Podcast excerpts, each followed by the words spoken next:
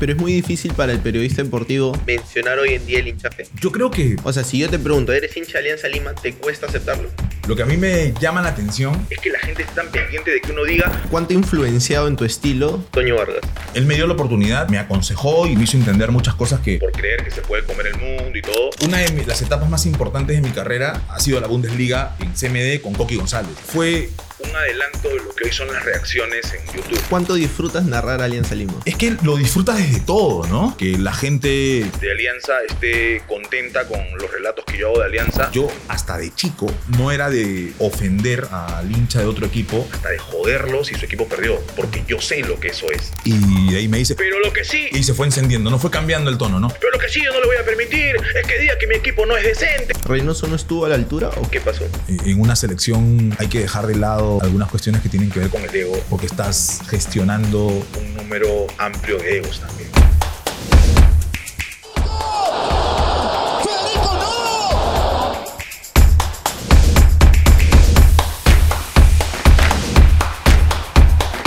Hola, hola, bienvenidos a un nuevo episodio de Entre Ceja y Ceja. Hoy me acompaña un narrador, comentarista, periodista deportivo, profesor, está metido con todo en el ámbito deportivo, está en RPP Deportes, está en el Radio La Megamix, está en Gol Perú, con ustedes el gran Jesús, el tanque Arias. ¿Cómo estás, Jesús?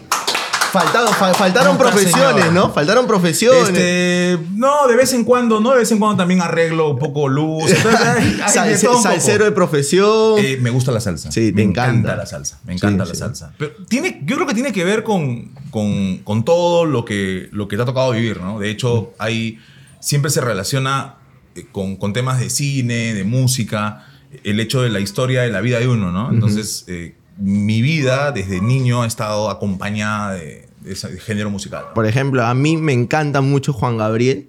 ¿ya? Y hay amigos que me dicen, ¿cómo te puede gustar Juan Gabriel si tienes 30 años y no eres tanto de esa generación? Pero es porque mi mamá, mis papás han escuchado tanto que decía, "Oh, y ya cuando vas creciendo te va quedando esas cosas de niño, ¿no? Y lo, me imagino lo mismo contigo con la salsa, ¿no? Oye, tú sabes que yo tenía, yo tenía un- una vecina en el Ya. barrio que, que cuando iba al colegio, este, ahí dicen, ¿no? A los niños, a ver, este, canten una canción, ¿no? Claro. Que, que escuchan en su casa.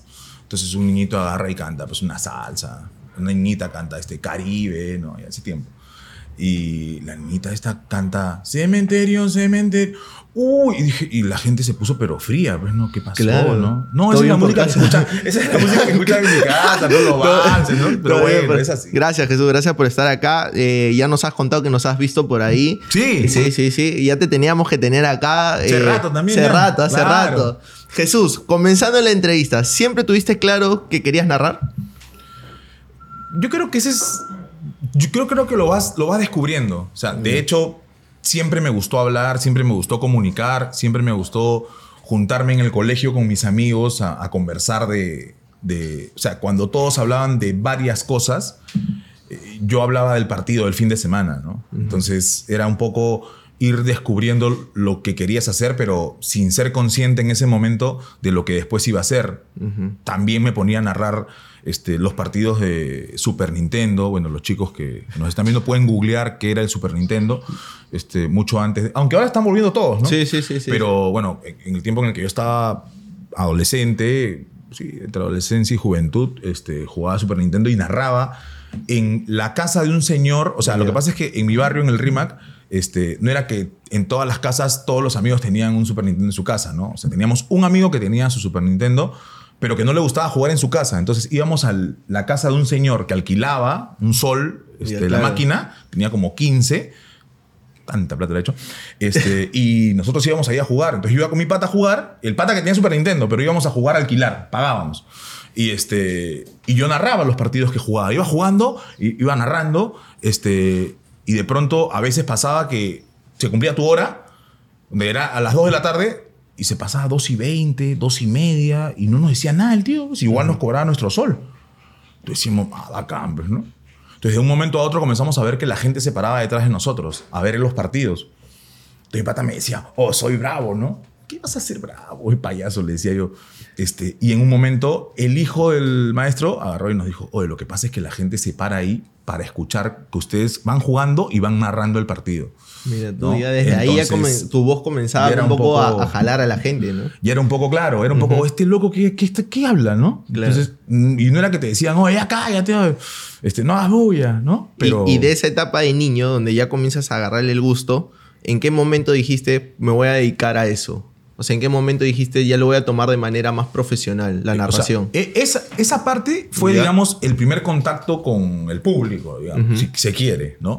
Porque nosotros teníamos en el barrio una mesa parecida a esta, Ya. más grande, este, porque un amigo mío tenía a su papá que era mecánico, electricista, tenía un taller.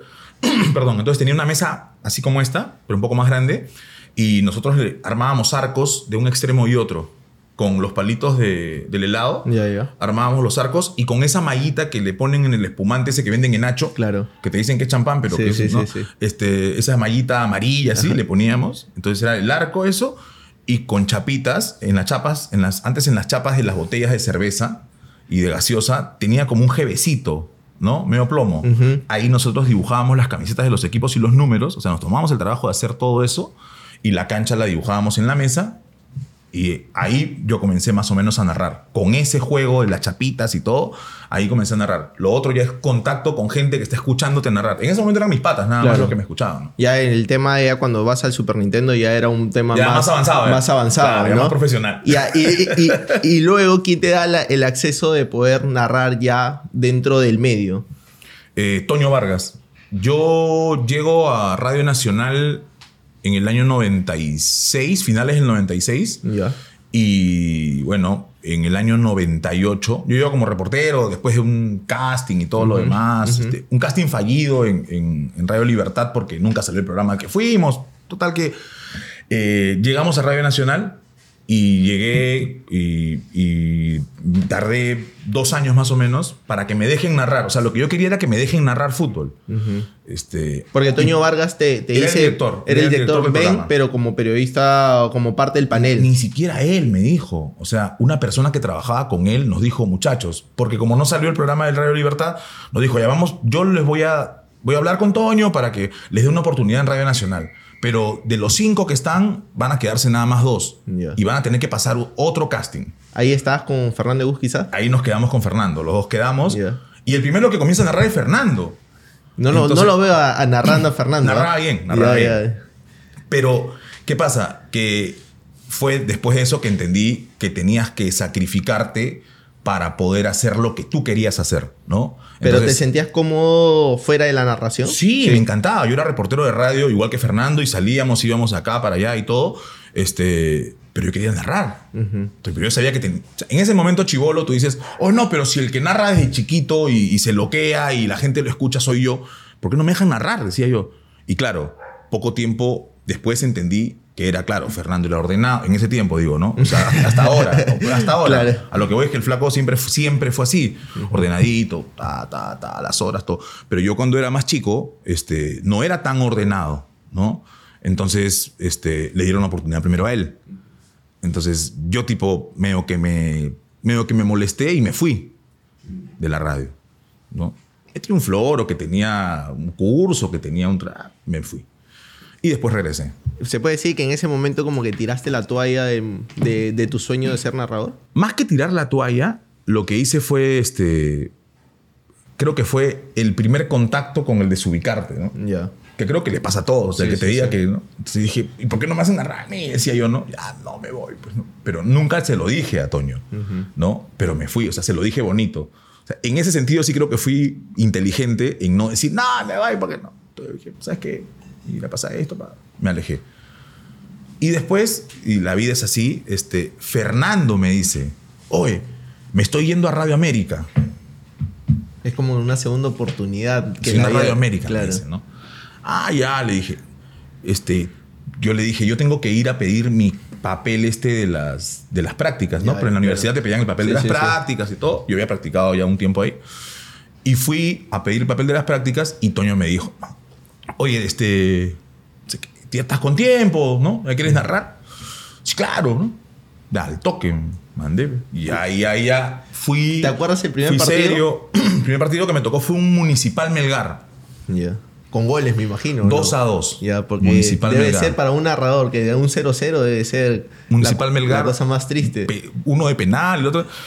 Y este. Tú sabes que al final del primer tiempo de ese partido. Yo me. Antes, las cabinas del Estadio Nacional estaban sobre toda la tribuna occidente. Ya. O sea, ahora están, Sí, digamos, sí. En, en intermedia, ¿no? La, la- la Sí. bandeja de abajo. Este. Antes estaban arriba. Bien arriba. Y los baños estaban al final. O sea, de occidente con sur y occidente con norte. En esa esquina. O sea, tú te ibas al baño y veías la tribuna popular, ¿no? En occidente. Entonces, terminó el primer tiempo y yo me sentí. O sea, dije, no, puta, que lo he hecho mal. weón. Ahora vuelvo y ya no me dejan narrar. Me fui al baño corriendo. Me lavé la cara, todo. Regresé y estaba, pues, estaba Toño, este, otro señor, Andrés Eduardo Vélez, que también narraba en ese tiempo. Este, Samuel Castillo, que le mandó un abrazo, este, era comentarista en ese tiempo. Estaban parados así, pues, ¿no? Y era un pasillo chiquitito, pues, ¿no? Uno de acá y el otro de acá, y así. Yo dije, uy, a la- Este, llegué, pasé así nomás. Ya. Y me, me ubiqué en la cabina y le dije, y Toño se acercó y le dije, ya no voy a narrar el segundo tiempo, ¿no? Me dijo, ¿por qué? No, no, no. Ya no, esto, esto, esto, esto. Me dijeron un par de cosas y narré el segundo tiempo. Siento mejor que el primer tiempo, que, que sí, si tuviera la grabación, este, calculo que... Que hay varias cosas que no- era quizás no muchas te va- cosas que, claro, claro. que no te claro, van a gustar, ¿no? Claro, pero bueno, me, me, me, me- es como en el fútbol, ¿no? O sea, tú puedes tener un gran debut o puedes tener un debut así Sí, sí, malo, sí. Y, pero en este caso para mí fue, ¿no? De repente ellos decían, no, el muchacho sienta como me he partido, hermano. Porque aparte ni siquiera me avisaron. Ya. Yo llegué, como siempre, a sacar alineaciones para ser reportero de cancha. Y Toño me dijo, este, Te toca, vas. sí, arma tu cancha porque tú vas a narrar hoy día. Y yo dije, ¿y ya? Este, pero, ¿cómo? No, pues vas a narrar hoy día, ¿no quieres narrar? Ya, narra. Ya, pues me senté y narré. ¿Y cu- cuánto ha influenciado en tu estilo Toño Vargas? Eh, yo creo que la parte, o sea, la, la parte seria que, puede, que puedo tener y, y- y que tiene que ver en, en los relatos, digo... eh, ¿Lo consideras como tu maestro o no? eh, Toño en el relato, sí, Sí. claro, claro. O sea, él me dio la oportunidad y en el camino me, me aconsejó y me hizo entender muchas cosas que de repente uno por, por ser muchacho, por, por creer que se puede comer el mundo y todo, este, de repente no lo entiende, ¿no? Pero sí, Toño, Toño es una de esas personas con las que yo puedo hablar después de dos años y, y voy a seguir escuchándolo con esa atención que, que, que- que de repente tenía el primer día que lo escuché y me habló de algún relato, ¿no? Si no hubieras sido narrador en ese momento donde vamos a decir que tiraste la toalla, te desubicaste, ¿por dónde te hubieras ido, Jesús? Eh, yo creo que lo hubiera seguido intentando. Ya. O sea, capaz si. No, no, sé, qué hubiera, no sé qué hubiera pasado, porque este, en ese momento habían. habían este, ponte, si hoy hay eh, pocas radios que transmiten, en ese tiempo habían muchas radios que transmitían, pero claro, no había redes sociales, no Claro, había esas hoy, hoy plataformas. la, ¿no? hoy la, la, la plataforma Ahora, si quieres narrar, reaccionas. Claro, ¿no? Y listo. reaccionas y Claro, ya está, ¿no? Claro, claro. Pero en ese momento eh, nuestro mundo era, Pero eran los la medios tenías convencionales. clara que en algún momento ibas a encontrar esa oportunidad donde te sentías narrador, ¿no? Tú sabes que, tú sabes que, que, que Daniel Peredo, que en paz descanse, este, siempre me decía, ¿no? Este, que se agrandado. Y a mi mamá una vez en, en mi casa, en una reunión por mi cumpleaños, este, Daniel le dijo, señora, ¿y Jesús siempre ha sido así? Le dijo, ¿no? Así le preguntó. Y mi mamá le dijo, ay, mi hijito siempre ha sido agrandado, le dijo. ¿Para qué le dijo eso? O sea, cada que Peredo estaba conmigo en una reunión, decía, si su mamá misma dice que es agrandado, decía, ¿no? Entonces, este, era, era un poco eso. Yo siempre me, o sea, siempre me he puesto las cosas más difíciles y, y me he propuesto hacerlas. Y afortunadamente he, con- he conseguido muchas de las cosas que he querido. Hoy se puede decir que estás feliz con todo, cómo ha sido tu trayectoria en, en el medio. Sí, sí. O sea, hoy estoy feliz con lo que hago, eh, estoy feliz con lo que he hecho.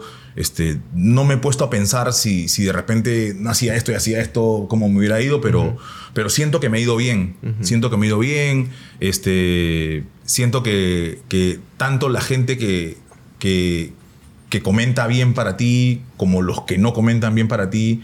Son gente que está ahí viéndote, que está pendiente de lo que haces. Claro, el hater muchas veces es más fanático que el mismo fan, ¿no? Claro, porque seguramente también está pendiente dentro te de él, claro, dentro de él seguramente alguna vez alguien me ha dicho, este, me gustaría que narres los partidos de mi equipo.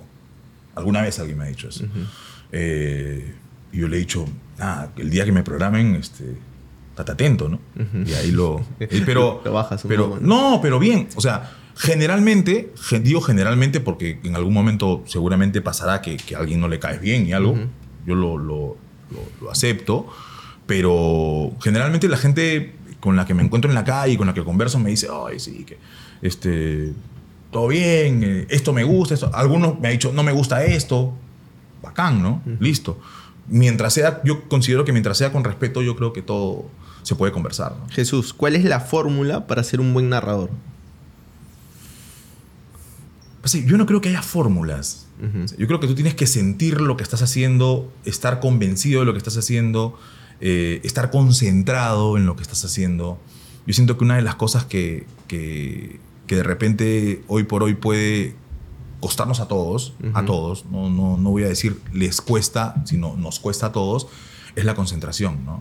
Con tanto estímulo exterior, este, tanta máquina, tanta celular, tanta... Y además tanta información, ¿no? Porque hoy en día con un clic ya tienes eh, la alineación, eh, cómo es el jugador y encontrar que tu cabeza solo esté en el focus del partido y que lo que y te quites un poco de lo que está pasando en tiempo real, eso es lo difícil también, ¿no? Claro, pero hay cuestiones que tienen que ver con, con la chamba que tú estás realizando. O sea, yo, yo soy muy respetuoso de los comentaristas y de los reporteros. Este, yo estoy narrando el partido y, y yo no estoy así, pues. Ujú, Yo no puedo estar así porque se me va una jugada. ujú, Y hasta ahora, este, el narrador de fútbol tiene que narrar el partido. Es lo que entiendo. Puedes matizar con otras cosas, tener otras cosas. Pero yo no puedo estar mirando este, una película y narrando el partido. O sea, es difícil. O, o hacerle seguimiento al- a un hilo de Twitter mientras estoy narrando un partido. Eso, no puedo. eso. O sea, este, si alguien puede, bacán. Pero yo no puedo. O sea, yo prefiero concentrarme en mi partido. No lo he intentado, pero prefiero concentrarme en mi partido este, y hacer el partido y, y- y moverme dentro de a medida que van pasando los años, tú vas encontrando aspectos en los cuales quieres mejorar, porque créeme que cada temporada yo estoy pensando en qué puedo mejorar de mi relato. Yo cuando me escucho relatos de, a veces pasan en, bueno, pasaban en, en CMD, en Movistar, en, en Gol mismo, partidos antiguos Claro. 2009, 2010, Los compactos. 2008, 2007. Entonces yo me escucho y me escucho ahora y digo, ah, no, sí, he cambiado he cambiado. Este, y, y eso me, me deja tranquilo y me compromete a temporada a temporada ir viendo. Ya sabes que esta temporada, yo, me, yo mismo me digo, ¿no? esta temporada tengo que ser más preciso en, en- en términos de quién es este y el otro y el otro. O sea, yo tengo mucha fijación con eso, con no fallar en, en- en quién tiene y quién toca y para quién la lleva, que es un poco lo, lo que, lo que mueve un relato, ¿no? Hablando de- de- del papel del comentarista, me imagino que como narrador también con algunos comentaristas debes tener más química que con otros. ¿Quién es el personaje que tú dices, te toca este partido y dices, bien, hoy va a salir un buen partido? Pero no por el lado de que lo Sí, haga sí, bien sí, en el trabajo, sino por el lado de, De la del- de la química. química del ambiente, ¿no? O sea, en general, eh, yo creo que es, es. Tiene que ver mucho con los momentos. Ponte. mm, Una de las etapas más importantes de mi carrera eh, ha sido la Bundesliga en CMD con Coqui González. O sea, eso fue. Fue, creo, eh, un adelanto de lo que hoy son las reacciones en YouTube. Ujú. Entonces, nosotros nos sentábamos y, y- y yo narraba el partido y él comentaba y era como que, oiga, acá, no, sí, que no. ¿Cómo vas a decir eso? Y, y yo seguía narrando. Entonces era un poco, un poco de eso en ese tiempo, ¿no? En el que recién aparecían este, las comunicaciones por email para las transmisiones. Yo me acuerdo que Diego Amanso, que, que hasta ahora sigue, más años, tiene más viejo, este, subía con los, con los, eh, o sea, con las, con los correos impresos. Y nosotros leíamos el correo impreso de la gente que en ese momento escribía Para a la arroba speedy Arroba eh, Claro, arroba speedy, claro. Y subía los, los correos impresos y nosotros leíamos el mensaje de la gente ahí. ¿No? Entonces era un poco, como te digo eso, y, y son momentos. Con, con Ramón Quiroga tuve también una época este, bonita, porque este, un, eh, o sea, Ramón es una persona este, muy, muy jovial, Claro, es muy amena, ¿no? Es muy Claro. carismático, es muy de ocurrencias. este, con el flaco Barnechea me ha tocado hacer fútbol y hacer vóley. Y el flaco Barnechea es otra de esas personas que yo digo, oye, este, si en algún momento yo quiero conversar con alguien sobre, sobre esto, lo llamo al flaco. También, o sea, Toño, el flaco. ¿no? Ayer me enteré, por, por cosas del destino, ¿Qué pasó? que eres tan amigo del flaco Barnechea que cuando se fue a estudiar a Barcelona, tú lo llevaste al aeropuerto con Coqui, ¿es verdad? Sí. Ese día Y que nos cuando tocó- regresó fue una de las pr- primeras personas que vio. Así me contaron por ahí. Sí. Bueno, con el flaco en realidad este, tenemos una relación eh, con Coqui, el flaco, como de, de- de un segundo padre, así, Sí, ¿no? sí, o sea, sí, el flaco es... El flaco cuando se fue a Barcelona, este, en ese año, yo me acuerdo que ese día creo que justo nos tocó con Coqui hacer eh, el alargue. Ya. Entonces era como que terminar el rey y volar al aeropuerto, ¿no? Entonces terminamos y pff, agarramos un taxi y nos fuimos al aeropuerto y nos abrazamos con el flaco y el flaco nos dijo algunas cosas que, que luego se cumplieron. El flaco dijo, este... Visionario. Sí, te lo aseguro. El flaco, me acuerdo esa vez clarito, nos dijo, este, permanezcan unidos, este, ustedes son hermanos, ustedes son mis hijos, este, yo voy a volver por ustedes, nos dijo. Así, ¿ah? Entonces era como que, sí, flaco, está bien, o sea, que te vaya bien, este, ¿no? Y después el flaco nos juntó en, en DirecTV, ¿no? Sí, sí, sí, O sea, sí. Él se encargó de esa reagrupación este, familiar periodística. Jesús, ¿alguna vez mezclaste la pasión con el trabajo? Lo que pasa es que es, es, o sea, no... A lo que me refiero es cuando tú haces, cuando tú trabajas en esto y cuando eres narrador de fútbol, eh, lo vas a relacionar. O sea, tú tienes, es yo creo, yo he conversado con actores, creo que a veces es hasta como, como, hasta como con los actores cuando se involucran con el personaje, ¿no?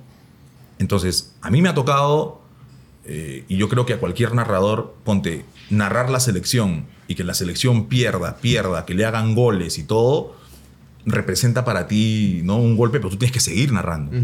O tienes que seguir eh, transmitiendo lo mismo, ¿no? Y, así no quieras, se nota un poco yo que estoy del otro Sí, lado. claro. O sea, no vas a gritar un gol de Chile como si fuera un No, gol no de lo Perú. grito. Claro, No, si lo hace a Perú no lo grito. claro. Pero, pero claro. Pero, muchas veces algunos pueden decir, ah, pero no es profesional porque el narrador tiene que gritar los goles. Puede Pero- ser, pero con la selección No. creo que todos dejamos Claro. de lado eso, ¿no? Sí, sí. O sea, digo, si un día me toca narrar para, no sé, Telemundo, que, ¿no? que es una cadena que va, llega a todos los... narrando para todo, entonces como que hay que intentar manejarlo de otra manera. este, pero estás en una radio local, estás para, para gente, para peruanos que te están escuchando y están... Sí, entiendo. Yo, yo también creo que eso fue, puede formar parte de una autocrítica de todos, pero, pero bueno, es la yo creo que con la selección eh, se permiten algunas cuestiones. Ahora, si, si el tema va por el lado de los equipos, o sea, créeme que me ha tocado todo, ¿no? O sea, me ha tocado pasar todo, todo, narrar todos los equipos, narrar goles de todos los equipos, este, narrar goles que le han hecho a todos los equipos y goles que han hecho todos los equipos. Entonces, en ese sentido, ya digamos que, que uno está curado de ese tipo de cosas, ¿no? Pero ¿cuánto disfrutas narrar Alianza Lima? Es que lo disfrutas desde todo, ¿no? O sea, lo disfrutas desde, desde, desde que llegas. O sea, desde que llegas, desde que llegas y... Porque y- en Twitter eres el narrador, el narrador favorito del hincha Alianza. Lo que pasa es que la gente tiene mucho. Ya te La asocian. gente tiene mucho. No, y, y, y- y la gente sabe, o sea, y la gente se da cuenta, y la gente te identifica, y la gente. Mira, yo te voy a decir una cosa. Yo nunca le he faltado el respeto a ningún equipo. A ninguno. A ninguno. Eh, que se me asocie con Alianza o que la gente de Alianza esté contenta con los relatos que yo hago de Alianza, a mí no hace sino alegrarme y, motivarme y cada vez que voy al estadio a narrar un partido voy, voy con todo. Este, afortunadamente eh, me toca los partidos, cuando me toca los partidos de Alianza, el, el ambiente es de lo mejor y todo. Este, pero a lo que voy es, yo sí, eso lo he dicho siempre, o sea, si si alguien, si alguien tiene algo en contra de mi chamba, este, que sea por algo que he hecho, no por lo que piensan. ¿Me entiendes? O sea, yo no le he faltado el respeto a nadie, eh, suelo cuando, cuando me toca criticar, criticar a todos, ser duro con todos, cuando me toca ser duro y cuando me toca, este, eh, en este caso, resaltar alguna cuestión importante que ha hecho cualquiera de los equipos, lo hago. Al margen de cualquier relación, vínculo, apasionamiento, este, hinchaje o lo que sea, este, es eso. Y como te digo, a mí me ha tocado, a mí me ha tocado la buena este, y la mala, mala. Sí, narraste este, el partido de- del descenso del 2020 de Alianza. Lo narraste.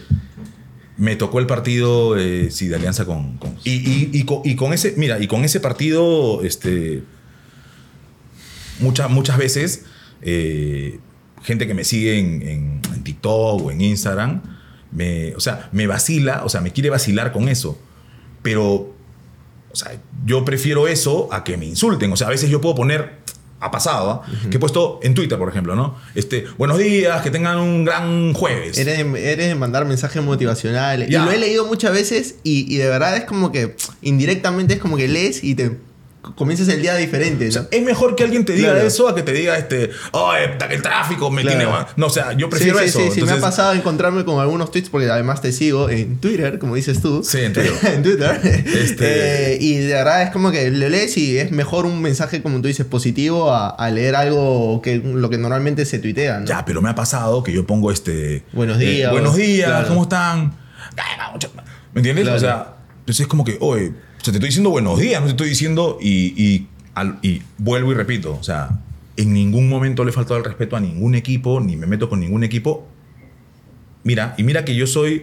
eh, y todo, y la gente que me conoce, o sea, mis amigos, la gente que me conoce de chico, eh, sabe que lo que estoy diciendo en este momento es verdad. Yo hasta de chico no, o sea, no era de ofender al hincha de otro equipo o de hasta de joderlo si su equipo perdió, porque yo sé lo que eso es. ¿Me entiendes? O sea, yo sé lo que, lo que, lo que te pasa este, si tu equipo ve, lo que tú sientes, ¿me entiendes? Ya cuando pasas a ser periodista, todavía más, pues, ¿no? O sea, tengo amigos en el periodismo que, que la gente sabe que pueden ser hinchas de un equipo o de otro. Yo soy incapaz de decirle, oye, que no sé qué, que. Nada, cero, cero. Entonces, este, ese es el respeto que yo tengo por todos los equipos, al margen del equipo del que uno sea hincha. O sea, yo tengo, no soy anti nadie, mejor dicho, ¿no? Hay gente que dice, no, este, si, ponte, si criticas a, al, al cienciano, eres, no, que estás en contra de porque eres de Alianza o porque eres de la U o porque eres de Cristal. No, o sea, lo criticas porque, porque hay materia para criticar. Y, y he sido muy duro en, en los momentos, por ejemplo, ya que tú hablabas de Alianza y del 2020, he sido muy duro en los momentos eh, en los que Alianza hizo las cosas mal o hace las cosas mal, este, al margen de cualquier cosa. Porque en ese momento eres periodista, o sea, más allá de cualquier eh, apasionamiento como, como, como tú has tocado el tema. ¿no? Pero es muy difícil para el periodista deportivo eh, mencionar hoy en día el hinchaje. Yo creo que O sea, si yo te pregunto, ¿eres hincha de Alianza Lima? ¿Te cuesta aceptarlo? no me cuesta aceptarlo. O sea, a mí no me ha costado aceptar. O sea, a mí lo que me. A mí lo que, lo que a mí me llama la atención es que la gente esté tan pendiente de que uno diga que, que es, que es algo con lo que también uno a veces juega, ¿no? O sea, nadie me ha escuchado decir eso. ¿Entiendes? Pero claro, o sea, pero hay que ser también este. Hay que entender y hay que leer entre líneas a veces, ¿no? pero, pero no, o sea, yo. yo eh, hay un tema que tiene que ver con marca, ¿no? Hay un tema que tiene que ver con las marcas y con, con cuestiones que, que hacen que tú mantengas ese perfil un poco eh, en, en reserva, digamos, ¿no? Pero no es que, o sea, no es ni que, no es ni que, ni que, ni que tú no quieras aceptarlo, ni que nada. Este, pero como te digo, la gente que me conoce, mis amigos desde chicos, saben hincha que equipo soy. este, y, y a mí, a mí sí, debo admitir eh, lo que tú decías, ¿no? A mí sí me, me, me termina alegrando que, que- que el hincha de Alianza esté contento con, con, mi- con mi- o sea, con mis relatos, con mi postura, con, con la forma en la cual este, encaro los partidos. Pero es, es, o sea, no es que yo elijo qué partidos me toca narrar. Estoy contento con los partidos que me toca narrar, sí. Pero lo elige, y tú lo sabes, pues estás metido en Sí, medios, sí, sí. lo elige una producción y todo. Pero, co- la gente ya saca sus conclusiones. Me ha tocado narrar los momentos más difíciles del equipo del que soy hincha y me ha tocado narrar también títulos del equipo del que soy hincha y, y, este, y, eso, a mí me, y eso a mí me tiene tranquilo.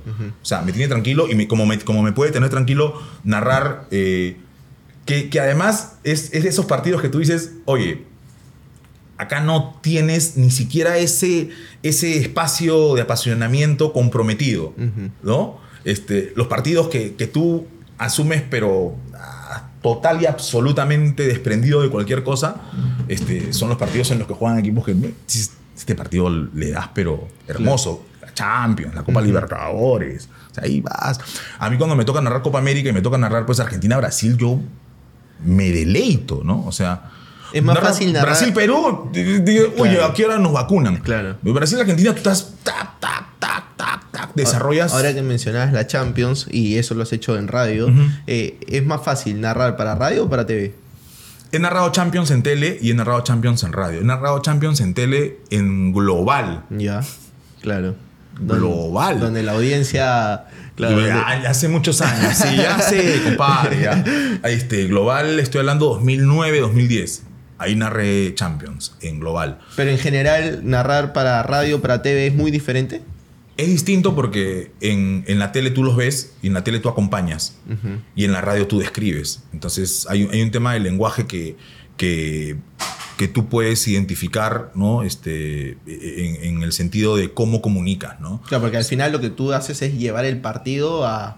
O sea, lo que esté viviendo a las casas de todos los. Esto, es como, esto es como la chamba de, ponte, tú eres el conductor. Compadre, yo te doy las llaves del carro y tú agarras y sacas el carro de estacionamiento, vas a donde quieres ir, vuelves y lo dejas ahí, en ese lugar. ¿No? Entonces, como narrador, tú tienes que llevar el partido hasta donde tengas que llevarlo y luego, en los 90 que el árbitro dice tac, tú mismo entregas tus llaves y listo, se acabó tu chamba. Entonces, en ese tránsito, como te digo, el lenguaje de radio y de televisión es distinto porque en, en la radio tienes que contarle a la gente y la gente, escuchando, tiene que ver el partido. ¿Te acuerdas de un blooper que has, que has hecho narrando? Blooper narrando. Eh, no me acuerdo ninguno así. Que te haya Duro, duro, duro que me haya marcado. Eh, me acuerdo momentos de, de- de narraciones en las cuales este, de repente la persona que ha estado conmigo ha estallado en risa o, o no ha podido controlarse o, o ha tenido alguna, alguna cuestión así este, que puede quedar. Eh, me ha pasado con, con Ramón Quiroga, me ha pasado con Coqui, me ha pasado con, con el Puma Carranza. O sea, Que además ha sido vecino tuyo, ¿no? el, El Puma, claro, sí, el Puma, sí. claro, el Puma del Rimac. Pero el Puma es. Yo te voy a decir una cosa. del- O sea, cuando hicimos un partido con, de Pacífico, con. Creo que fue con la U.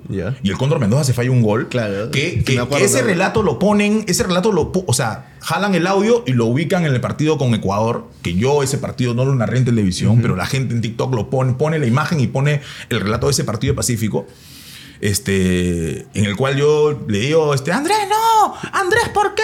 Andrés, Andrés, ¿no? Y, este, y, y me ponchan a chalaca, o sea, los directores de cámara tienen mucho que ver con mi chamba y yo eh, con todos estoy, este, absolutamente agradecido.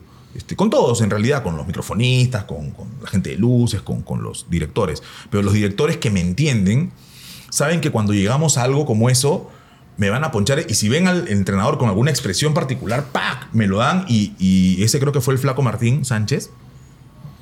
Me pone a chalaca cuando Mendoza se falla el gol. Yo, bla, bla", y me pone a chalaca. Y yo digo, ¡chalaca! Chalaca, no, Chalaca, dile algo. Y Chalaca, y se van otra vez Andrés, y yo estaba con el Puma. Y digo, Puma, dime algo. Y el Puma dice, Andrés, Andrés. me acuerdo, me acuerdo. Ya, entonces eso era, nos mirábamos con el Puma y nos matábamos de risa. Y él mismo se reía por, porque le brotó en ese momento, ¿no? Entonces con, con Ramón pasaba lo mismo. O sea, con Ramón era, este, yo, no sé, Benavides. Ya con Ramón era el tiempo de Renzo Benavides. ¡Benavides! Benavides, abusivo, Benavides, comenzó, dile, no te escucha. ¿No? Este, eso, eso hacía Ramón, ¿no? Bajón, dile, decile, no te escucha. ¿Cómo? Estaba solo. Entonces, este, y, y, con Coqui era igual, ¿no? Este, un jugador metió una patada Y yo decía, este, y él me decía, ¿no? Tanque, ¿tú crees que, no sé, que Thomas Olinka se va a quedar tranquilo? Y yo le decía, no. Y seguía narrando, ¿no? Pero él jugaba con eso también. O sea, él jugaba con que de repente sea, oye, ya, ¿no? Pero él jugaba con eso y entendía. Entonces, ese tipo de cosas se dan cuando con el comentarista tienes, este, tienes ese feeling, pero a lo que me refiero, a lo que quería llegar era que a que el, el fútbol te da eso, ¿no? O sea, te da esos momentos en los cuales tú puedes tener algunas cosas en la tele que también en la radio no las puedes hacer, ¿no? En la radio estaba solo, ya estaba solo, pero cuéntame qué pasó, hermano, Claro. cómo le llegó la pelota, cómo falló, si le dio con la Eh, canilla. es más cómo- descriptivo, ¿no? Claro. Eh, Jesús, el narrador tiene que encontrar esos sellos que los hace únicos, ¿no? Tú, eh, por ejemplo, tres más y nos vamos. Estaba solo, Analú. Eso Analu. eh, ya, ya ha quedado. O sea, en mi generación yo tengo 30. Claro. Yo he crecido escuchándote. No, no quiere decir que seas viejo. No, no, no. Pero que, Un poquito grande un nomás. poquito grande. He crecido escuchándote en, toda, en todas las ligas, en la Bundesliga, en todo. Pero ya hay cosas que van marcando, ¿no? Él estaba solo, el a ti no te voy a decir nada, el por qué no la bajas Eh, y jugamos al piso. ¿Por qué no ponen la pelota en el piso y juegan como la gente la, como la gente que me generó un, este, una llamada, ¿no? ¿Eh, ¿Sí? Claro, un entrenador me llamó. Una vez, cuando jugaron Cristal y Alianza, me acuerdo. Ah, el otro día, el lunes, yo estaba en Isil, Ya. en la cabina de radio, estaba haciendo mi clase, todo. Y un suena mi teléfono, yo agarro. En realidad lo miro, contesto, era un teléfono desconocido. Aló, este, hola. Dije, ¿qué pasó? Me está llamando, este, dije, ¿ah? Me está llamando Macri. Este, aló, eh, señor Arias, ¿sí? Soy, este, Sebastián, entrenador de... Ah, profe, ¿qué tal? ¿Cómo está?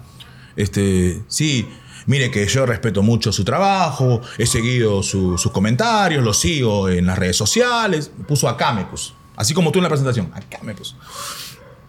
Y de ahí me dice, pero lo que sí, y se fue encendiendo, no fue cambiando el tono, ¿no? Pero lo que sí yo no le voy a permitir es que diga que mi equipo no es decente, nosotros hacemos un trabajo, nos matamos la semana, lo trabajo, usted puede venir cuando quiera, lo invito, que ta, ta, y no sé qué, y usted ha dicho que... Entonces yo lo escuché, pero decía, a ver, sí, sí, sí, sí.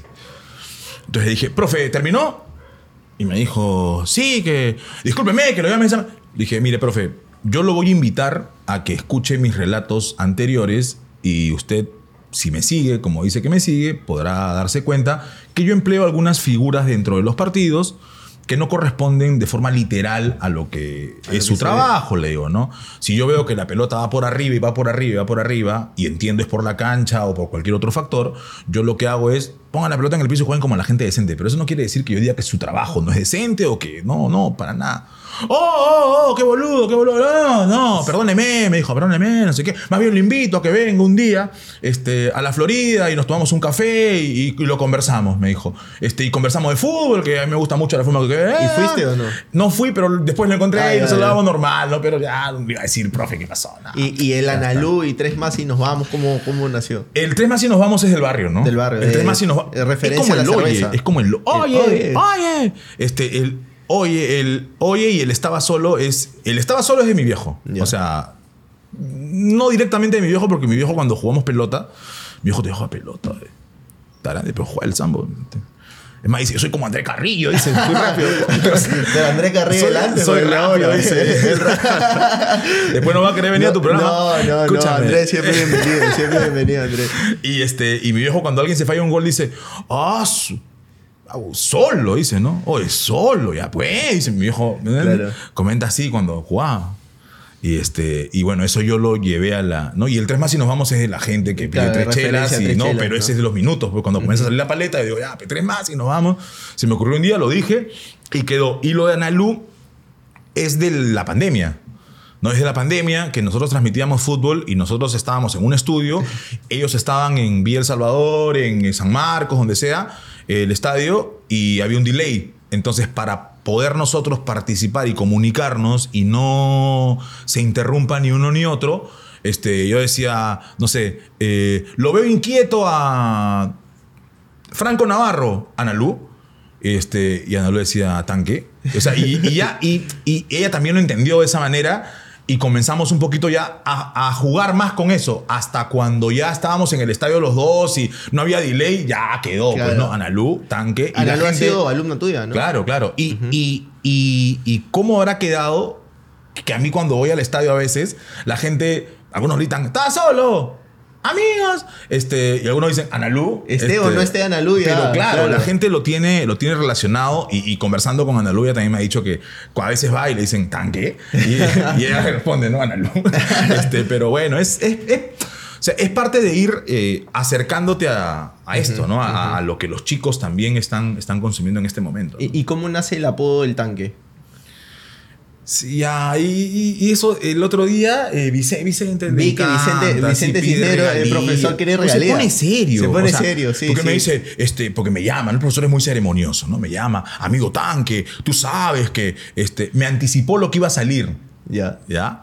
Y me dice, este, me preguntaron, pues por la chapa, yo tuve que decir que, ya le digo, profe, pero si usted va a broma, me dice, es una broma, ¿no? Este, lo de la regalía, no vas a creer. Ah, le digo, ¿qué- y aparte, ¿qué vas a...? Claro. Ah, entonces, ¿no? O sea, Pero tú ¿quién lo es? tienes registrado el tanque, ¿o no? Sí, claro. Es una marca. Ya. Soy una marca. este... O sea, si yo mañana quiero acá usar eh, el tanque del solar, no puedo. Te quedas misio. Te- Te quedas misio porque este, después... Este, No, y aparte no tenemos ningún auspiciador, ¿puedes creer? Tanque? ¿Cómo que no te- Mira, tantas casas de apuestas. Yo siendo comercial durante siete años, no hay ni un auspiciador. o sea que me... ha- O sea que este, este se salió... Salí de RPP y perdí los poderes, Dios ¿no? mío. ¿No? Este, o sea, ha venido un programa que no tiene auspiciador. ¿no? Y hemos tenido el viral de. Peña. Atención, Ah, este, favor. atención, sí, Eh, atención. con la casa de apuesta que trabajas. A mis amigos de Dorado. Eh, Acá, por favor. Pronto. Pronto. No te preocupes. pronto. Gracias, gracias, Jesús. Todo lo que, todo lo que yo toco, este. Bien, bien, gracias Jesús. Vamos a darle la mano para que bautice acá el programa. Escucha, bueno, Vicente te llamó. Vicente, eso fue en un partido de periodistas. Ya. O sea, un partido de periodistas de Rayo Loros contra Escribas, que se juegan todos los 20 de octubre, el Día del Periodista Deportivo. Este, a- cada vez juegan, este, ¿no? Cual, cualquiera. O sea, Ya. eres periodista, no, ya, no, camarada, no, este, no, el pata, no, el hombre es Ya. amigo y tal, ya juega. Van rellenando, Ya, claro. No, pero en ese tiempo jugábamos, pues, este, los que corríamos que- la cancha y todos, ¿no? Y también los conductores, todos, ¿no? Era bonito. Y, este, y en un partido, yo estaba en el equipo de los Rayo Loros y el técnico era Vicente Cisneros. Era el técnico 2000, 2001. ¿ah? Todavía no se hablaba tanta cosa y Vicente ya te hablaba de, ah, de este, del, del temporizar Claro, y, de- del 4, 2, y del 3, 1, bascular y el claro. 4 y se llevaba su, Claro. pizarrita. El número de celular. El número telefónico. telefónico, claro. Y para variar, este, de acuerdo a mis características, no, so- no, no fui nunca un jugador este, rápido. No soy futbolista, no he querido ser futbolista, ni mucho menos para aclarar, porque me van a decir nunca jugué a pelota. este, pero en, en términos sociales, cuando me gustaba, cuando jugaba pelota, cuando juego ahora, este, no, no he sido, ni soy, ni seré un jugador rápido en ese sentido. Entonces el profesor tenía gente que era más rápida y me dijo, Jesús, mira, ¿sabes qué? Este, me tuvo que explicar, ¿no? O sea, me tienes que explicar que no voy a ser titular. Entonces me dijo, no, sí, que da. Este, va, a ju- va a arrancar tal. El pato seminario, que eres árbitro, era periodista en ese tiempo. Y corría, estaba en las mediciones, bien, ¿no? Un poquito este, en las mediciones, imagínate. ese tiempo ya estaban jodiendo con las mediciones. Y el Vicente me dijo, ya, en el segundo tiempo, de todas maneras, ya. Segundo tiempo, Jesús, ven. Jesús, mira, mira lo que me dijo, 2001. ¿ah? Jesús, los defensas del equipo contrario, de los escribas, eran Cuto Morales, que era un redactor conocido, metro 90 por lo menos, Cuto le decían, Cuto Morales, y el otro era Maldad Mestas. Maldad le decían, ¿ah? O sea, su chapa era maldad. O sea, imagínate lo que eres ese delincuente. Cuto y maldad juntos Cuto y maldad. dupla, ¿ya? ¿ya? Y el otro era Coco Moreno, que Coco Moreno sí era un pan de Dios hasta ahora, Coquito, un abrazo. Chucho Mesta es mi vecino, pero era un maldito, ¿no? Ese tiempo. Ahora se parece a Andy Montañeda, está todo. Bueno, en- entonces me dice, son grandes, ¿no? Son grandes, tienen un somatotipo especial, distinto al de nuestros delanteros. Pero como tú puedes ir y friccionar con ellos y puedes rebotar y puedes jugar de espaldas al arco y relacionarte con los extremos que van a ir llegando para que ocupen el espacio. O sea, me metí un floro. Profe, dígame que tengo ya, de una vez, no me, no me, no me floree. Ya, tú vas a ir y vas a chocar con ellos y vas a intentar ganarle jugar de espaldas porque tú eres el tanque, me dijo. Man, y esa arenga, o sea, Claro. era. Ya, ya, tío. Ya entraste motivado. Y era Lukaku ya. Claro. Era Lukaku, ya era este. Ah, ya era, ya, no, ya. Me metí, pero como el tanque Vieri. Y este. Entré todo, va, va, va. Y, y un pata de los que estaba jugando mete una pelota así larga a la que no llegué porque no iba a ir a picar al vacío ni nada. Eh, Ponme la acá. decía, tírala acá. Tú tírala acá. Este, y ahí yo me encargo. Este, que le digo a todos, ¿no? Tú, Acá. no me la pongas al espacio ni nada. Este, y me dice, me tira la pelota larga y me dice, ¡tanque! grita. Y ya la gente comenzó a decirme tanque, tanque, tanque, tanque, tanque. Hasta que Vicente llegó a la radio, Radio Gol, un invento del flaco Barnechea en el 2001, 2002. Y el Vicente me comienza a decir tanque en la radio y el flaco me comienza a decir tanque en la tele. Y como es una chapa muy futbolera, quedó, pues, ¿no? Y quedó, y quedó, y quedó, y quedó. Tú Además, llamabas nunca, a mi nunca te ha molestado tampoco. a mí nunca. Tú llamabas a mi casa. Una llamaron a mi casa. Aló, mi mamá. Buenas tardes. Eh, Señora, sí, este, ¿está el tanque? Acá no viene ningún tanque. Mierda. Asada la Mi señora. mamá. Pero mi mamá ahora ya, dice, Claro. ya, y ahora sí ya, pues normal. Este, Pero hoy vas a tu barrio y te dicen tanque o te dicen Jesús. yo voy a mi barrio y me dicen Omar. Ah, Omar es tu primer nombre. Jesús Omar soy Ah, yo. Jesús Omar. Mi mamá me dice Omar, mi, o sea, mis hermanos, ¿no? Pero claro, este. Y llegas agrandado, ¿no? y- no, no, No, yo- y eso es cero. O sea, yo, yo para las cosas que yo me propongo y para mí puedo ser agrandado. O sea, yo puedo pensar, oh, sí, que no, que no. Pero nada, cero. O sea, yo voy a mi barrio y. No, la primera vez que te conocí, tranquilo. hablé, fue en la final de la Libertadores. ¿Te acuerdas que Claro, regresamos en el que me había tocado y obviamente, ser el conductor de el la conductor final, de la claro, final de claro. Libertadores. Y obviamente yo a la gente que la veo en medios era como que distante, ¿no? Y tú te acercaste y dijiste, siéntate acá, acá hay sitio. Y compartimos eh, un triple, me acuerdo, creo. Claro, que estaba más frío que también. más frío. abusivo ese Claro, catering. Entonces ahí me di cuenta, y obviamente no pasa con todos los del medio, porque hay gente que sí realmente es como que me agrandada, pero me di cuenta que sí eres una persona sencilla y, y cercana, porque normalmente es como que, o sea, tienes fama, tienes medios y es como que, ah, no te conozco, ¿no? Pero, o sea, es que eso también. Yo, yo creo que. Y, y me ha en- pasado en RPP, porque he saludado a algunos periodistas. Uh. no, no, no, no para que Revalídate, Yo no. sabía, yo te dije, pórtate bien, salúdalo, No. salúdalo porque este muchacho va a hacer su podcast y no te va a invitar. No, no, me ha le dije. pasado con una periodista política. Uh, sí, sí, sí, me ha pasado que me, la, que me la he encontrado y nunca, o sea, hola, buenas tardes, en el ascensor, tú sabes, en el ascensor de RPP suben y bajan todo el mundo. Es un solo ascensor, ascensor para. de RPP. Sí, sí. Pero lindo. Tanto que contar en ese ascensor. Ah, no, no sé, No. tú qué vas a contar, No, hermano. no, pero yo subo al cuarto piso. tú te ibas hasta el noveno, entonces Yo iba hasta el noveno, ¿no? Pero, no, Pero no, a no. lo que voy es como que todo el mundo tiene que usar ese ascensor, sea Claro. periodista, No, ahí te comercial, con técnico, con todo. Ahí te encuentras con todo Lima. Con todo Lima te encuentras sí, ahí. Me ha pasado que he saludado y es como que se ha pasado de frente, ¿no? Y un saludo a cualquiera no, no le hace nada, ¿no? Pero es que, escúchame, es que yo no entiendo qué, o sea, ¿qué nos puede hacer diferentes? Digo, no sé, o sea, que, que es, que puede ser el punto en el que tú dices, oye, no, yo soy diferente a los demás. O sea, ¿qué cosa nos puede hacer diferentes? Si yo hago la chamba que me toca hacer y, y- y- y por la que he tenido que trabajar desde que era muy chico, este, en, en periodismo, digo, ¿no? O sea, joven, ¿no? Entonces he tenido que pasar 20 o 20 y tantos años para, para consolidarme, para estar, para tener este trabajo acá y trabajo allá, lo cual agradezco, ¿no? Este, pero, ¿qué nos hace diferentes? O sea, hacemos una chamba como la que puede hacer cualquiera. Este, tenemos, nosotros somos, creo, bendecidos con lo que estamos haciendo y con haber tenido la oportunidad que nuestros padres nos digan, haz lo que, haz lo que te haga feliz, ¿no? Que es lo más importante, ¿no? Entonces, ¿por qué tendría que sentirme diferente, especial o algo? ¿Qué? Porque un niño me dice, ¡tan! que una foto. Este, ¿Por qué? O sea, voy, me acerco, me tomo la foto con el niño. Obviamente, si hay 800 personas que no ha pasado conmigo, este, si tengo que entrar al estadio a narrar, o sea, Claro. le dice, disculpa, disculpa, y entra. Pero después, hola, hola, o sea, hola. Yo cuando entro a un lugar saludo, hola. Y si no me saludan, ya, pues no. No, no saludo porque me crea bacán o porque quiera que me, que me tomen foto o que me graben o porque sepan que estoy ahí. Claro. Este, sino por, por simplemente por cuestiones de cortesía, ¿no? Buenas, hola, y listo. Hay gente que ni te contesta. O sea, hay gente que no contesta. Y no te estoy hablando de gente que tú dices conocida. O sea, No, no, en general, cualquier lugar. Tú entras a un restaurante a veces y hay gente, buenas, y te miran. Este, pero ya está. Pero lo que te digo es, nosotros no tenemos, o sea, por qué sentirnos, este, ay, no, yo no, yo no me voy a sentar contigo porque tú no, no. ¿Por qué? O sea, ¿qué tiene? Claro. ¿Qué, qué, qué, qué, qué? O sea, no, no, no eres hecho a mano, o sea, no. ¿Me entiendes? No eres distinto. A lo que me refiero es que no eres distinto. ¿no? Jesús, ¿es verdad que tuviste que aprender o te metiste a clase de alemán para la Bundesliga? Lo de Bastian Schweinsteiger. Claro. Este. Nos, nos matricularon en, en el Instituto Goethe con Coqui González, estuvimos. Íbamos ¿Cómo- a cómo clase. instituto? Goethe. Eh, íbamos con Coqui este, a- al Instituto Goethe. Y. ¿Por qué se ríe? No sé, no sé el por chupete suazo se ríe. Se ríe, ¿no? Así te hubiera reído cuando el otro habló de Sony hoy. Claro. Este. eh, eh, perdón. Eh, no, lo que decías, nos matricularon en el Instituto Goethe y eh, fuimos con Coqui.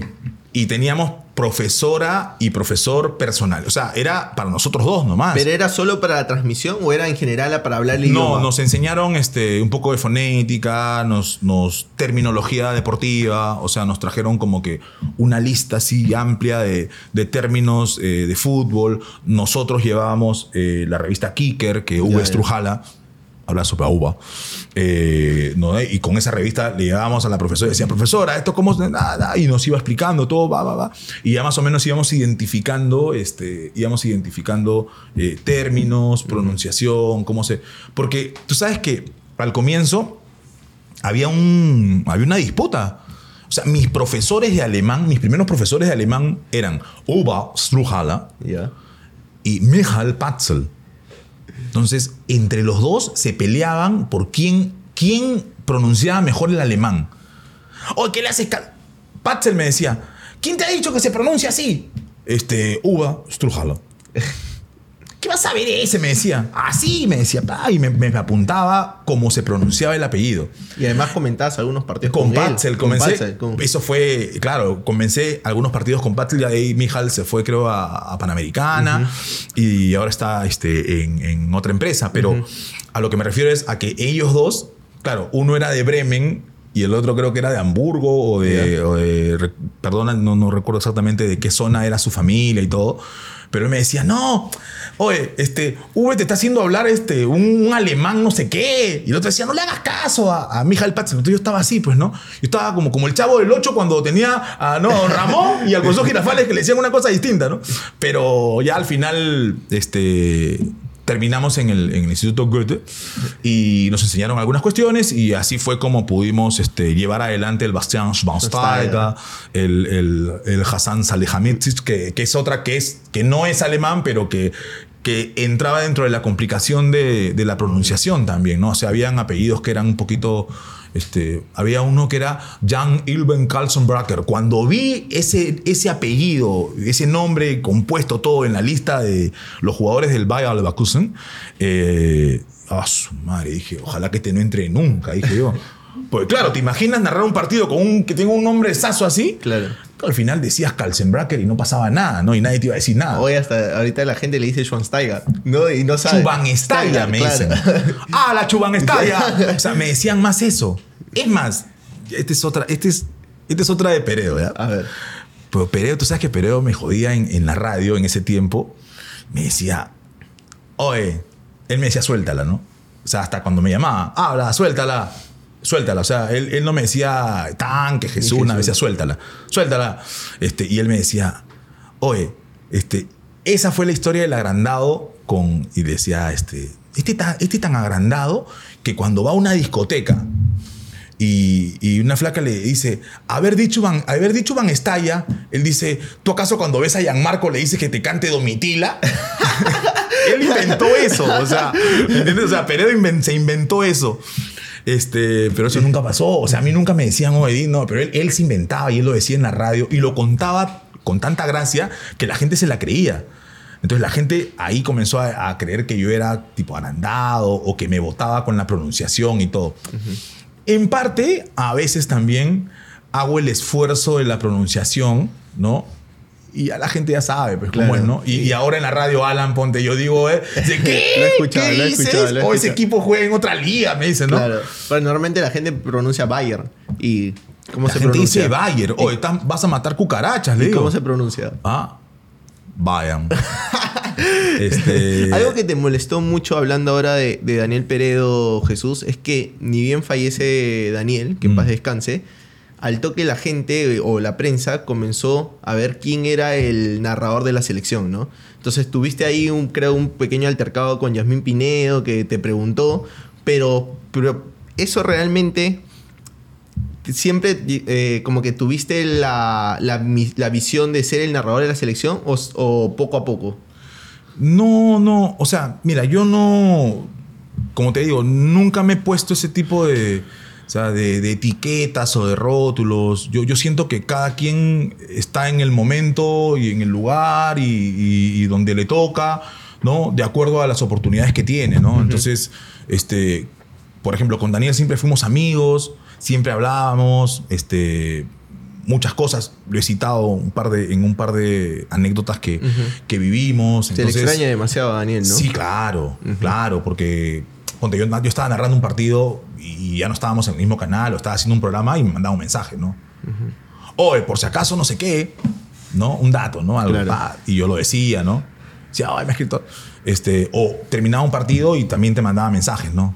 O una cara, no sé qué, ¿no? Este, o bien este. Pero, o sea, esa- esas cosas, pero no, o sea, nunca tuvimos una disputa.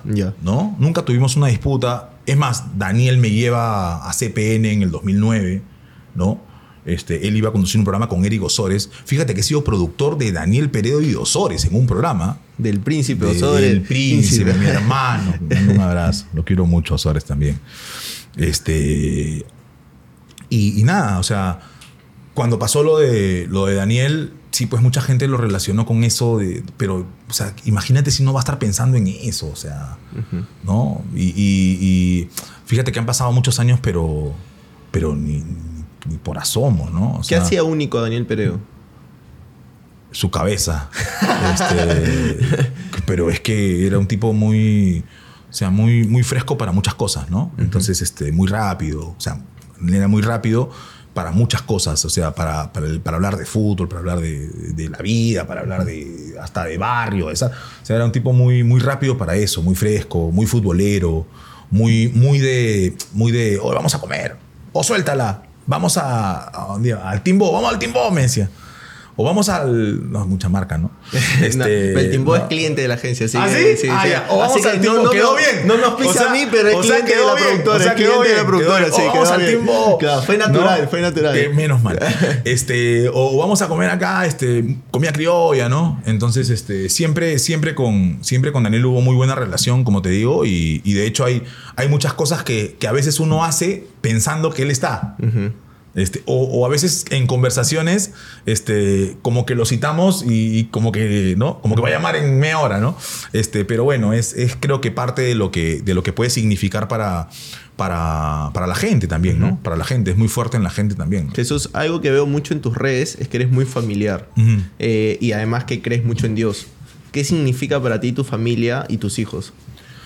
Eh, son lo más importante, ¿no? O sea, eh, mi esposa, mis hijos, mis padres, mis hermanos. O sea, yo soy muy de, muy de, de compartir, o sea, del, del tiempo que tengo, compartirlo con ellos y de procurar eh, en la medida de lo que yo puedo resolver o lo que yo puedo eh, ordenar en cuestión de, de trabajo, eh, siempre tener un, un- un tiempo para ellos, para salir, para ir acá, para viajar o para ir a comer, o simplemente para sentarnos a, a- a conversar un rato o a ver ¿Tu televisión. hijo es de o- escucharte? De escucharme narrar. Eh, narrar, sí.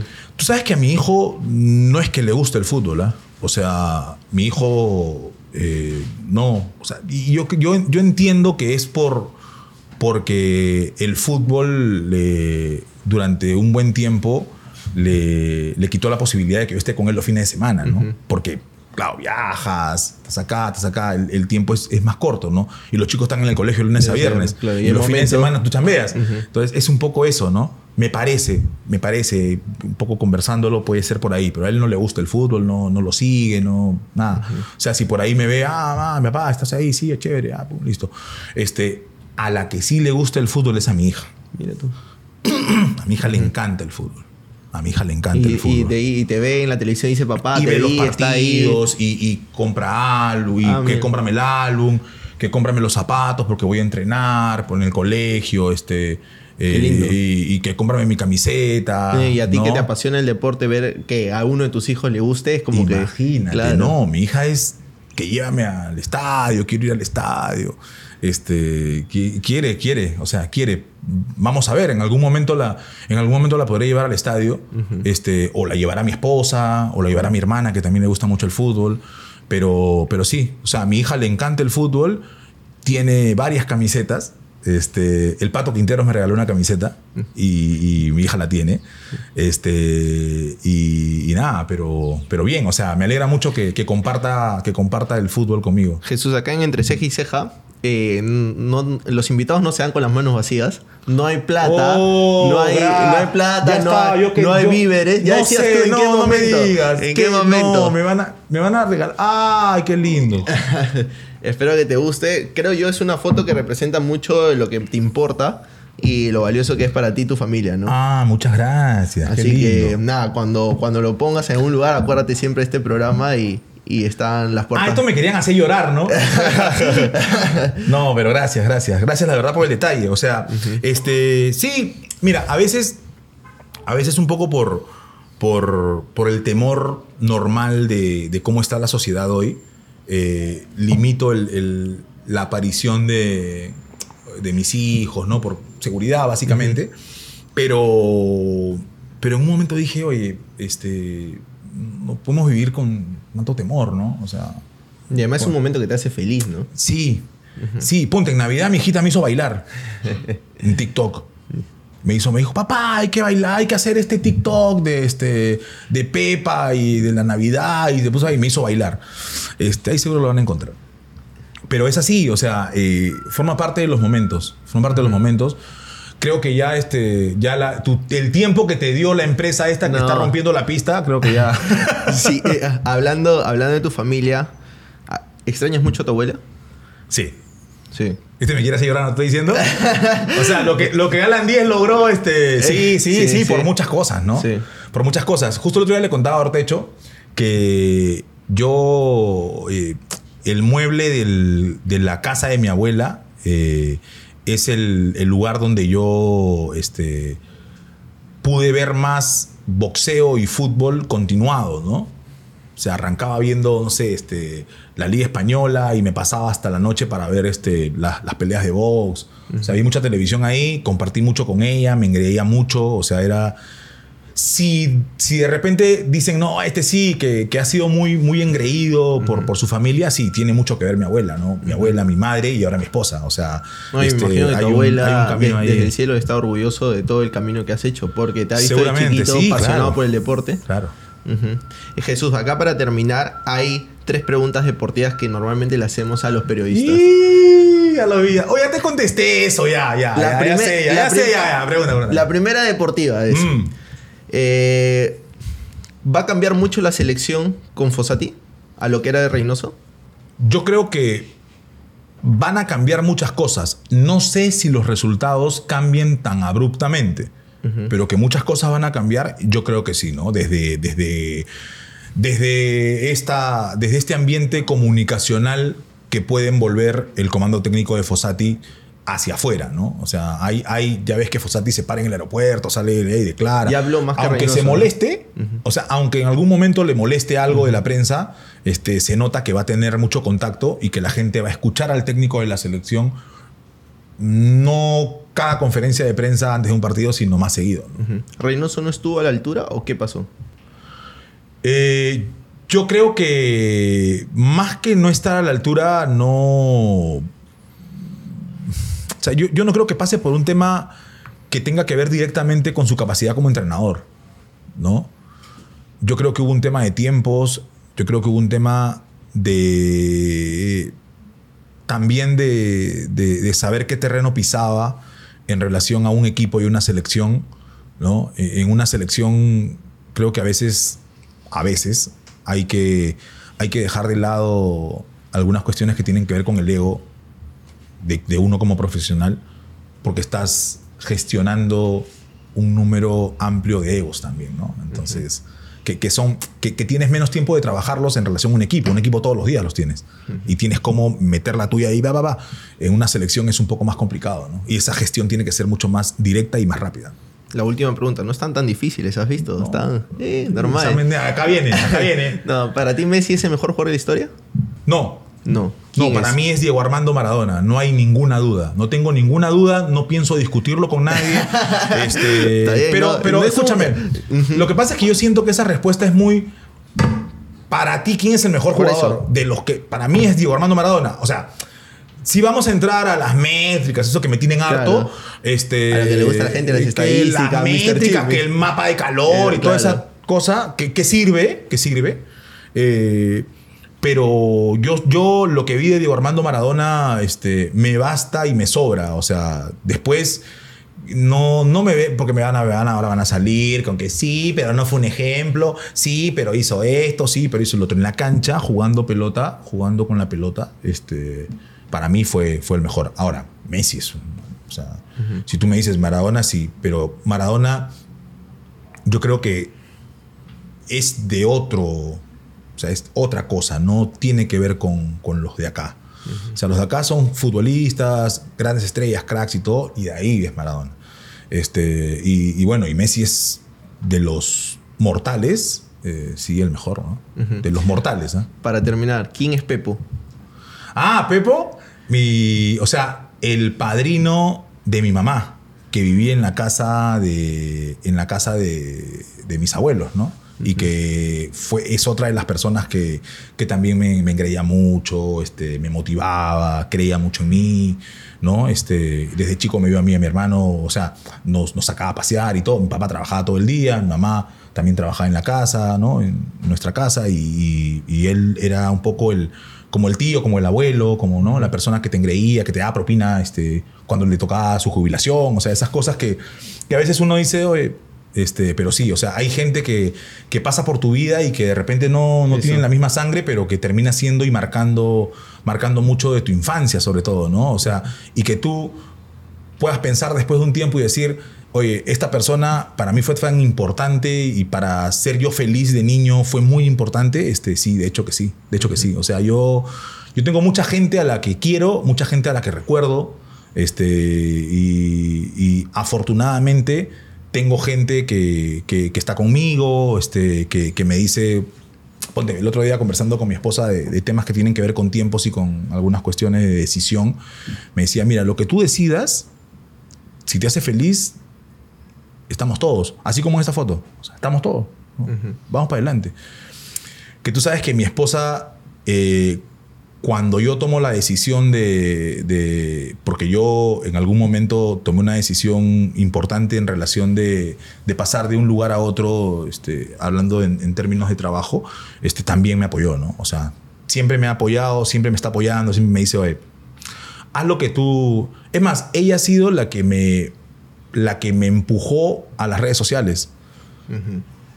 O sea, yo era de los que decía hace, hace un tiempo, era este, ¿por qué no te haces un fanpage de Facebook? Me decía. Yo decía, ¿qué fanpage? ¿Quién seré yo para tener un fan? Yo, es que yo lo relacionaba con que este, la gente que se va a meter ahí es porque, es tu, porque tú eres su ídolo. Yo, yo tenía esa idea equivocada. Me dijo, no, créate un fanpage. Oye, métete a Instagram. Oye, tómate foto con ellos. ¿no? ¿no? Este, cosas así, ¿no? Haz esto, haz esto. Y siempre está siguiendo eso, ¿no? Este, hoy, claro, obviamente, este, también me anda diciendo esto, esto, ah, pa. Este, si te invitó este. Sebastián, ya ándame. Así no tengo auspiciadores. Gracias, Jesús, gracias por estar acá. Gracias. Espero que la hayas pasado bien. Y cualquier momento, este, las puertas entre ceja y ceja, me gustaría seguir hablando contigo de fútbol, de si, no sé, por ahí, en tu experiencia por Megamix. Eh, Oye, con RPP. ¿verdad? No hablamos nada de la No Mega Megamix. más han hablado en al ángulo de la Eh, Mega Mix que yo. dilo, dilo, ¿dónde te pueden escuchar? De lunes a viernes. Espérate, mira, voy a A meterme ver, varios. ¿eh? a ver. De lunes a viernes estoy de 2 de la tarde a 4 en Fútbol como Cancha, en RPP, la voz de todo el Perú. Luego estoy a las 5 de la tarde, de lunes a viernes, de 5 a 7 en la Mega Mix. Tocamos de todo. Y estoy en Gol Perú eh, los fines de semana, ¿no? Con los partidos y con tiempo extra. Así que, nada. Gracias a todos los que no. Y gracias a la gente de Dorado Bet también. ¡Bravo! Ya saben, suscríbanse, denle like, compartir, vienen más invitados. Acá con Jesús vamos a ver de cerrar un par más, un par de sus amigos No. para que vengan acá. Eh, y nada, suscríbanse, denle like y ya saben, más invitados aquí en Entre Ceja y Ceja. Un abrazo, cuídense, chau, chau. Gracias, Jesús.